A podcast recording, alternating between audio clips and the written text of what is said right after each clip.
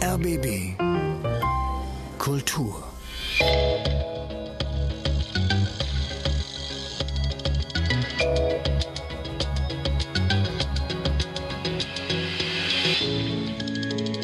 The Big Ponder.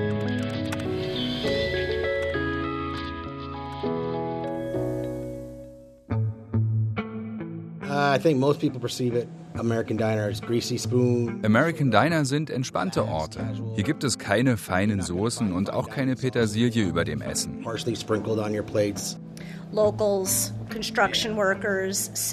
Alle möglichen Leute kommen vorbei. Aus der Nachbarschaft, Bauarbeiter oder Angestellte. Giving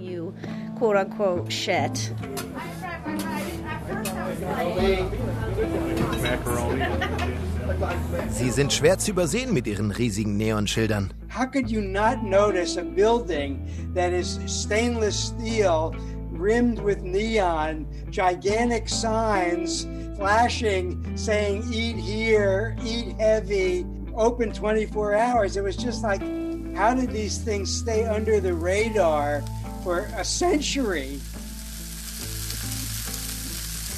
Two eggs, two strips of bacon, one sausage patty, two pancakes, hash browns for seven ninety five.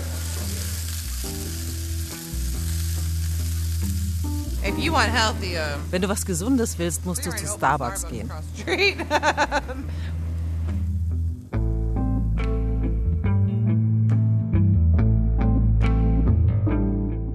Laut dem Merriam-Webster-Lexikon ist ein Diner ein kleines, billiges und informelles Restaurant, das wie ein Eisenbahnwaggon aussieht. Soweit so gut. Aber warum sind Diner so beliebt? Wie haben sie sich mit den Jahren verändert und was passiert, wenn so ein typisch amerikanischer Laden plötzlich in Deutschland aufmacht? Wir nehmen euch mit auf eine Reise durch Raum und Zeit. Zu alten und neuen Diner in St. Louis, Upstate New York, Berlin und an einer Autobahnkreuzung bei Nauen, 40 Kilometer von Berlin entfernt. Wir treffen Menschen, die Diner lieben und diesen ganz besonderen Teil amerikanischer Kultur auf beiden Seiten des Atlantiks feiern. Und wir erzählen euch die Wahrheit über das wahrscheinlich berühmteste Bild eines Diner, Nighthawks, also Nachtschwärmer, von Edward Hopper. Mein Name ist Leon Ginzel. Und ich bin Florenz Kili. Ihr hört The Big Ponder, ein Podcast des Goethe-Instituts in Zusammenarbeit mit dem RBB. Na, die Bestseller sind natürlich halt immer auch Burger, ja, keine Frage, das bleibt so dabei. Und da würde ich halt einfach sagen wollen, ist halt immer der Klassiker, ist der Bacon Cheese. Ist Bacon Cheese, bleibt einfach so, da gibt es nicht. Wie gesagt, eine Krosse mit dem Bacon und wie gesagt, eine Zwiebel, eine Barbecue-Soße mit drauf, Rindfleisch, Käse überbacken. Käse kann immer viel Käse sein, gar keine Frage, war, das nimmt ja jeder. Und am besten immer doppelt Käse, damit es auch immer schön schmilzt. Und dann rennt es. Das ist Andreas Falkenhain, der Besitzer von Berlins ältestem Diner.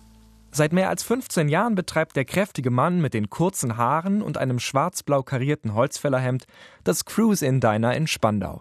Das Diner steht zwischen einem Parkplatz und ein paar Läden und sieht aus wie eine Miniaturversion von Mel's Diner aus George Lucas Film American Graffiti von 1973. Ein runder Glaspavillon, dessen Dach wie ein großer Sonnenschirm aussieht und rote Lichter, die nachts blinken. Früher war der Laden hier Ausstellungsfläche für Fliesen und Sanitärteile. Heute dreht sich alles um die Küche.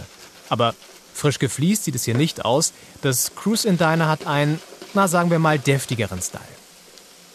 John Wayne Burger ist immer so, dann die, das Overtop nochmal, das sind zwei Scheiben Fleisch, 180 Gramm, Chili con Carne mit drauf. du so gute 400 bis 500 Gramm Fleisch hast du schon mal nur da. Und dann ist das so ein Trümmer, der so 20 Zentimeter hoch ist, da hast du reichlich zu essen. Also das reicht für einen Bauarbeiter oder für fünf kleine Mädels. Was sich wie ein verrücktes Super-Size-Gericht anhört, ist nichts Außergewöhnliches. Tatsächlich hat jedes Diner sowas wie einen John Wayne Burger auf der Karte. Beim Essen im Diner geht es um Gemütlichkeit. Man könnte sagen, dass es hier Soul Food gibt. Vielleicht nicht gerade das gesündeste der Welt, aber es ist frisch.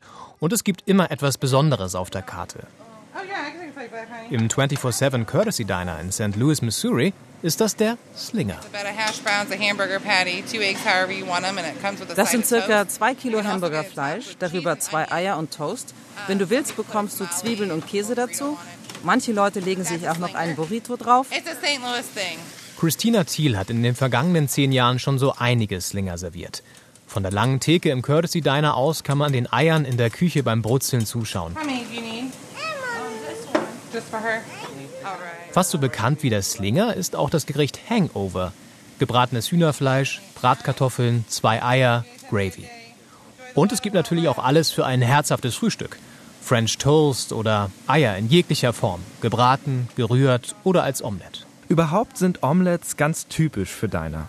We do a buffalo chicken omelet. We do a cheeseburger omelet. Omelette mit Huhn, mit Cheeseburger, Chili oder Käse. We do a mac and cheese and bacon omelet. Das ist Jolie Wade. Sie arbeitet im Lincoln Street Diner in Ithaca, New York, meinem Lieblingsdiner in meiner Zeit als Austauschstudent. Die Spezialität hier ein Gericht mit dem Namen Siffy. Das ist ein Omelette gefüllt mit Schinken, Tomate, Zwiebeln, Bacon, Homefries und Käse. Das Ganze wird dann übergossen mit einer Ladung Gravy. Jolie nennt es Heart Attack on a Plate. Herzinfarkt auf dem Teller. Wow, das klingt gefährlich, aber es gibt auch etwas gesündere Alternativen. Fisch- und Salatgerichte stehen schon seit langem auf den Speisekarten der Diner. Die Esskultur verändert sich ständig. Sowohl in den USA als auch in Deutschland kommen gerade immer mehr vegetarische und vegane Gerichte auf die Karten.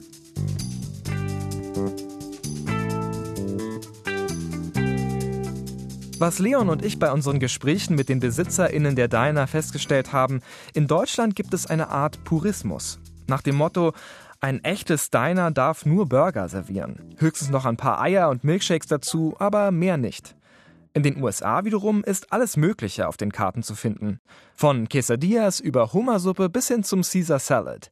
The sky is really the limit here. In manchen Dinern sind die Karten so groß, dass sie nicht auf einen Tisch für vier Gäste passen.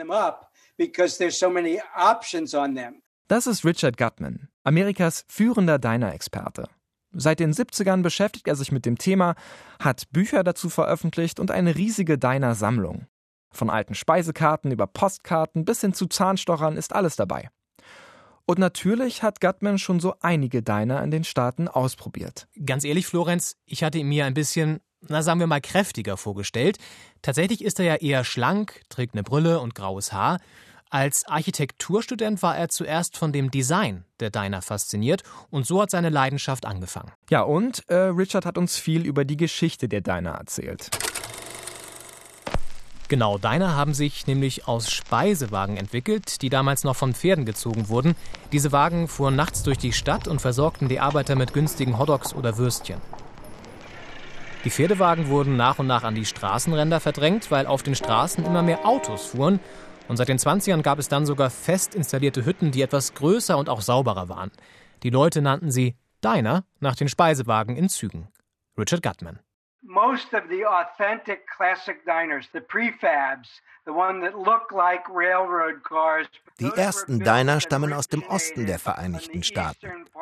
Aber sie wurden schon bald überall hin exportiert. And you'll find some in Utah, and you'll find some in St. Louis and Chicago and California. Die Erfolgsgeschichte der Diner hätte nicht ohne die rasante Entwicklung auf dem Automarkt passieren können. In den 50ern wurden Highways gebaut und Massenproduktion machte es möglich, dass immer mehr Menschen ein Auto kaufen konnten. Unterwegs mit dem Auto und an einem Diner stoppen war die perfekte Kombination.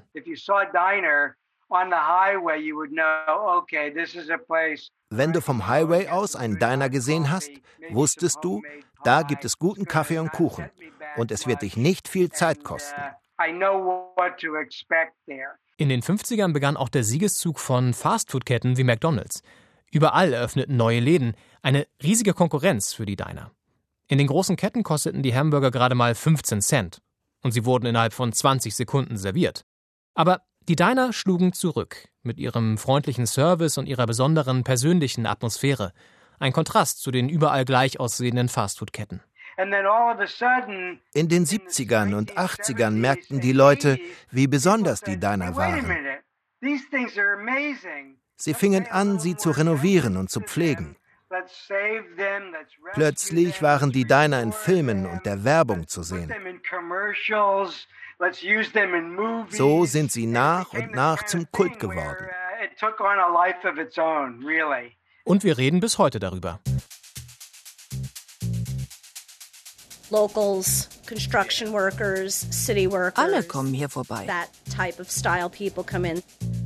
In einem Diner kommen seit jeher Menschen zusammen, egal wo sie herkommen oder wie viel Geld sie haben. Das ist ein wichtiger Grund für den Erfolg der Diner und sagt auch viel über die Rolle dieser Restaurants für die Gesellschaft aus. Und aus dieser gesellschaftlichen Bedeutung hat sich auch eine politische entwickelt. Fast jeder Präsidentschaftskandidat baut während seiner Kampagne einen Stop in einem Diner ein, um sich da unter die Wählenden zu mischen. Aber sind Diner wirklich repräsentativ für die amerikanische Gesellschaft? Der Historiker Richard Gutman ist davon überzeugt. Er meint, die Diner haben es geschafft, ihren demokratischen Geist zu bewahren. There are policemen, there are working men who are in working clothes that have mud and dirt and other kind of things on them. Polizisten sitzen neben Bauarbeitern oder College-ProfessorInnen. Das war in der Geschichte der Diner schon immer so.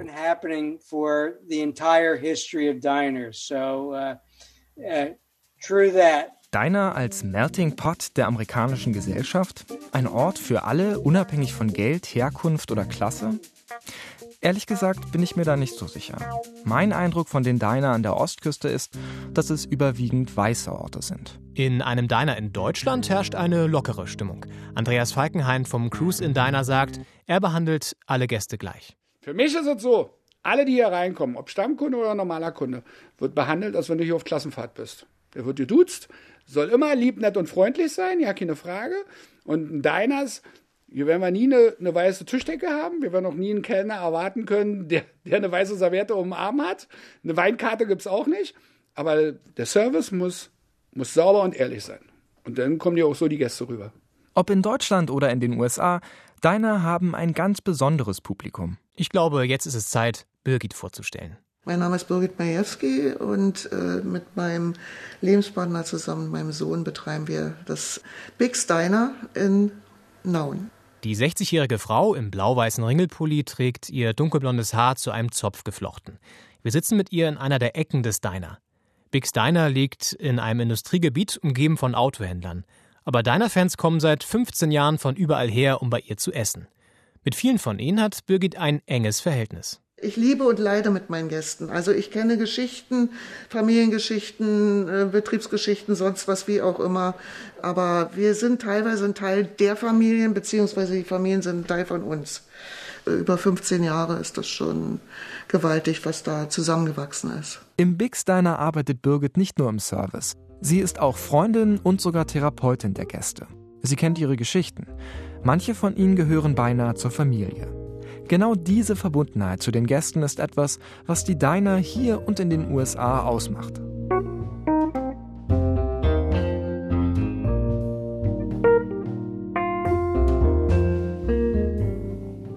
Diner leben von und für ihre Stammkundinnen. Ganz im Gegensatz zu den großen Fastfood-Ketten. Wer regelmäßig in ein Diner geht, wird schon bald vom Personal erkannt. Christopher O'Brien, Besitzer des Lincoln Street Diner in Ithaca. Wenn Jolie manche Gäste reinkommen sieht, bereitet sie ihre Getränke vor, ohne dass sie etwas sagen müssen. Oh, die Leute nennen uns Cheers of Ithaca, wie die Fernsehserie. Eine ähnliche Stimmung herrscht im Courtesy Diner in St. Louis. Das Team arbeitet hier schon seit Jahrzehnten zusammen und die Kundinnen lieben diese Stabilität. Phil Catanzaro ist 67 und seit Jahren Stammkunde. 18 years, every day for 18 years. Ich komme hier seit 18 Jahren jeden Tag hin. Die Leute hier sind für mich Familie.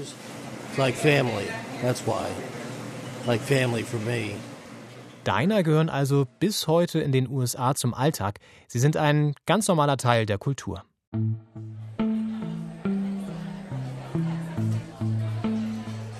Die Theke ist in den USA der Mittelpunkt der Diner. Hier trinken die Gäste ihren Kaffee und plaudern mit dem Service. Keiner fühlt sich alleine, selbst wenn man ohne Begleitung kommt. In den USA ist es gang und gäbe, man kommt rein und setzt sich erstmal an die Bar. In den USA lotst die Bedienung die Gäste erstmal an die Theke, wo man etwas trinken und darauf warten kann, dass ein Tisch frei wird. In Birgits Restaurant ist das anders. Wenn die Gäste hier hereinkommen, steuern sie direkt auf eine der Sitzecken zu. Und wenn ein Tisch bereits besetzt ist, setzen sich neue Gäste automatisch so weit wie möglich davon weg.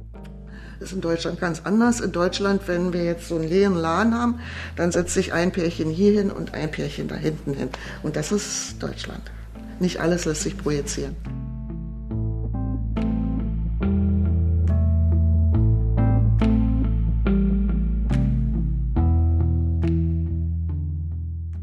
Also nicht alles funktioniert in deutschen Diner wie in amerikanischen.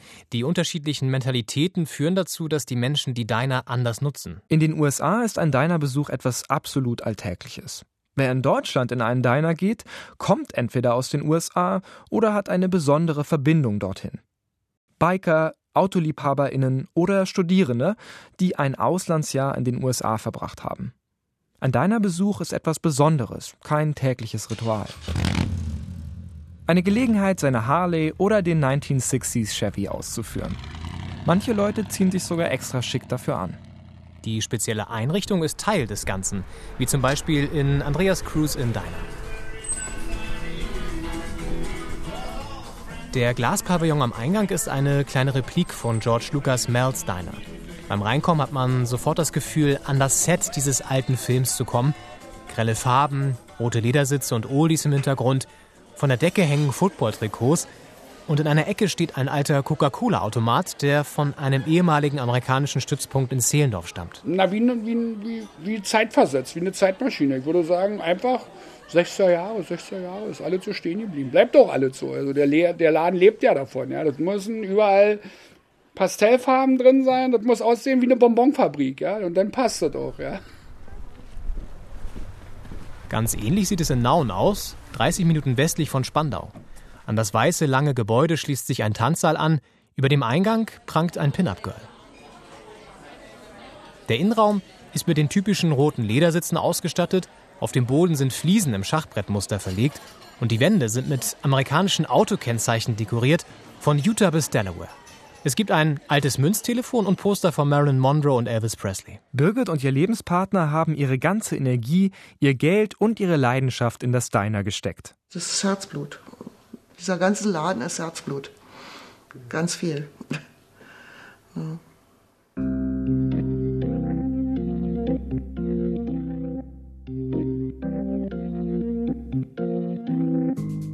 Wie Leon schon erzählt hat, hing der Erfolg der Diner eng mit dem Bau der Highways in den 50ern zusammen. Genau, und interessanterweise sind auch die deutschen Diner meistens am Rande der Autobahn zu finden. Stell dir vor, du braust mit 200 Sachen über die Autobahn. Siehst die Bäume und Häuser an dir vorbeirauschen. Und plötzlich merkst du, dass du Hunger kriegst. Du nimmst die nächste Ausfahrt mit dem vielversprechenden Namen Am Fichteplan. Und wo landest du? An einem dieser typisch amerikanischen Diner, mit diesen grellen Neonleuchten. Das Cindy's Diner ist anders als die aus Nauen, Ithaca und Spandau. Es gehört zu einer Kette, nicht so groß wie Burger King oder Wendy's. Auch das Sam Coolmans gehört zu dieser Sorte. Sie sehen genauso aus wie die alten verchromten Wagen und es gibt Zweigstellen in Ludwigsburg, Regensburg, Würzburg. Ach, Deutschland. Land der Burgen. In Kaiserslautern und in Linte, südlich von Berlin. Wir sind hier an einem kühlen, sonnigen Nachmittag. Die Leute essen Burger in ihren Autos oder Campern und wir haben mit einigen von ihnen gesprochen und sie gefragt, warum sie lieber hierhin als zu den großen Fastfood-Ketten gehen, die auf der anderen Straßenseite sind. Das Flair von diesen ähm, ja, Alten halt. Also das fanden wir eigentlich schon 50, 60 Jahre. Ja. Passt halt eben. Und nicht wie McDonalds. Alles neu, alles schick, alles clean. So ist herrlich. Sitzt man auch mal ein Stückchen länger. Und stellt halt eben mal noch was. Die Einrichtung für das Coleman's stammt übrigens aus Newark, New Jersey. Dieser besondere Stil macht für einige Gäste den entscheidenden Unterschied. Und noch etwas. Es ist halt einfach frisch, man merkt es auch. Also auch die Qualität und äh, der Geschmack ist ganz anders da. Also es schmeckt, als wie wenn man selber grillt oder so. Dass das Coleman's Diner direkt an der Autobahn liegt, scheint niemanden zu stören. Gar nicht. Also mich stört das gar nicht. Entlang der Autobahn, in engen Seitenstraßen oder Industriegebieten angesiedelt, sind Diner Orte des Übergangs. Du kommst, sitzt, isst und gehst wieder. Das Konzept der Diner wurde nach Deutschland importiert, weil es eine Nachfrage dafür gab. Ansonsten könnten Restaurants wie Sam Coleman's oder das Cruise Diner nicht überleben. Trotzdem bleiben sie eine Besonderheit in der kulinarischen Landschaft. Etwas, das man nicht alle Tage zwischen den vielen internationalen Restaurants in Deutschland findet. Manchmal führt das bei den Gästen allerdings auch zu Enttäuschungen. Teilweise haben sie verkehrte Vorstellungen, weil viele uns dann sagen, ja, und Rollschuhe müsst ihr euch noch umschlagen. Und das sind über Filme projizierte Wunschträume. Birgit hat recht. Unser Bild von amerikanischen Dinern setzt sich vor allen Dingen aus berühmten Referenzen zur amerikanischen Popkultur zusammen. Wie zum Beispiel dem Film American Graffiti oder der Coming-of-Age-Story Diner aus dem Jahr 1982. Oder natürlich Tarantinos Pulp Fiction. Kein Wunder, dass die Realität diesen Bildern nicht ganz genau entspricht. Ein anderer Mythos rankt sich um das berühmte Bild Nachtschwärmer, Nighthawks von Edward Hopper, das er 1942 unmittelbar nach der japanischen Attacke auf Pearl Harbor gemalt hat. Es gibt kaum einen Artikel oder eine Doku über Diner, in der dieses Bild nicht erwähnt wird. In fact, it's not even the classic Tatsächlich zeigt das Bild alles andere als ein klassisches Diner. Die riesigen Fenster waren 1940 unüblich und auch die Einrichtung ist viel zu einfach gehalten. of fabulous patterns of stainless steel, ceramic tile. There's tons of food on display. Die beiden einsamen Gestalten, die Hopper an die Theke gesetzt hat, trinken Kaffee aus zwei weißen Bechern. Aber es sind weit und breit keine Ketchupflaschen zu sehen. Ein echtes Diner wäre niemals so leer und aufgeräumt. Im Gegensatz zu den meisten deutschen Dinern sind viele amerikanische 24-7 geöffnet. Wie zum Beispiel das Courtesy Diner in St. Louis. Breakfast, lunch, dinner. Bei uns gibt es Frühstück, Mittag und Abendessen. Nachts kommen die Betrunkenen. After bar crowds, drunk crowds. 1 a.m., 3 a.m., 5 a.m. Ich habe sogar gehört, dass manche Diner gar keinen Schlüssel haben, weil sie seit ihrer Eröffnung niemals geschlossen waren. Ja, der perfekte Anlaufpunkt für Leute auf dem Weg von und zu ihrer Arbeit und für Nachtschwärmer. PolizistInnen, Leute von der Regierung, Ärztinnen im Bereitschaftsdienst, NachtwächterInnen, Architekturstudierende, die bis in die Nacht hinein an ihren Projekten arbeiten und plötzlich Hunger kriegen. Wo gehen die hin, wenn alles andere zu hat? Ins Diner. Leon, wir kommen ans Ende unserer Geschichte. Was nimmst du aus unserer Recherche mit? Ich finde es faszinierend, mit wie viel Leidenschaft die Leute bei der Sache waren. Die stecken wirklich viel Liebe und Herzblut in ihre Jobs. Wie sie ihre Diner einrichten, welches Essen auf der Karte steht und was für ein Verhältnis sie zu ihren Gästen haben. Ich war auch erstaunt darüber, wie, wie ausgefallen einige Gerichte waren. Ja, nimm zum Beispiel den Slinger oder die Auswahl an Omelettes in Ithaca. Ich bin ein Foodie, also ich liebe es, wenn es hausgemacht ist und besondere Sachen auf den Tisch kommen. Und ich mag die Atmosphäre der Diner. Sie sind ja so ein Wohlfühlort, abseits vom stressigen Alltag. Wie ist bei dir? Ich glaube, ich fand die kleinen Unterschiede amüsant zwischen deutschen und amerikanischen Diner. Zum Beispiel die deutsche, ja, Pedanterie, wenn es um die Karte geht. Oder dass sich hier niemand an die Theke setzt. Ich mag auch, wie opulent das Essen und die Einrichtung sind. Und obwohl das Big Diner und das Cruisin Diner in Deutschland mit ihrem expliziten 60er-Jahre-Charme anders sind als die amerikanischen, würde ich sie trotzdem zur internationalen Diner-Kultur zählen. Denn, wie Richard Gutman es gesagt hat, es gibt nicht das eine echte Diner. The great part about the diner das Tolle an dieser ganzen Diner-Kultur ist, dass du daraus mitnehmen kannst, was du willst to different people, and you can have your own little fantasy about it. You can discuss it ad nauseum. Du kannst sogar bis zur Erschöpfung in einem Podcast darüber reden. You know, it just it never ends. So habe ich das auch wahrgenommen. Jeder hat so seine eigenen Ideen, Vorstellungen und Fantasien, wie ein Diner zu sein hat. Was alle vereint ist, jeder Diner ist ein Ort mit Seele, etwas Besonderes und Einzigartiges. Ja, und wie geht's jetzt weiter mit dem Diner? Na, in den USA geht der Trend definitiv zu gesünderem Essen, also Bowls mit Seegras und Vollkornreis zum Beispiel, damit man das auch besser bei Instagram posten kann. Mm, yummy. Die New York Times beschreibt Diner mit solchen Gerichten als verhipstert. Also sie sehen so aus wie das Original, aber das Menü passt sich dem aktuellen Geschmack an. Richard Gutman sagt den Dinern eine gute Zukunft voraus. Er glaubt, dass sie ihre Besonderheit in der amerikanischen Landschaft behalten werden. Unaufdringlich und immer gut für ein herzhaftes Essen. Aus Berlin für The Big Pounder, äh, sorry, Big Ponder. Mein Name ist Leon Ginzel. Und ich bin Florenz Gilli. Wir hoffen, ihr hattet Spaß und solltet ihr mal in Ithaca, St. Louis, Spandau oder in Nauen sein, checkt unbedingt dort die Deine aus. Vielleicht treffen wir uns dann an einer der Theken auf einen Chili Cheeseburger. Oder einen Slinger. Na dann, guten Appetit.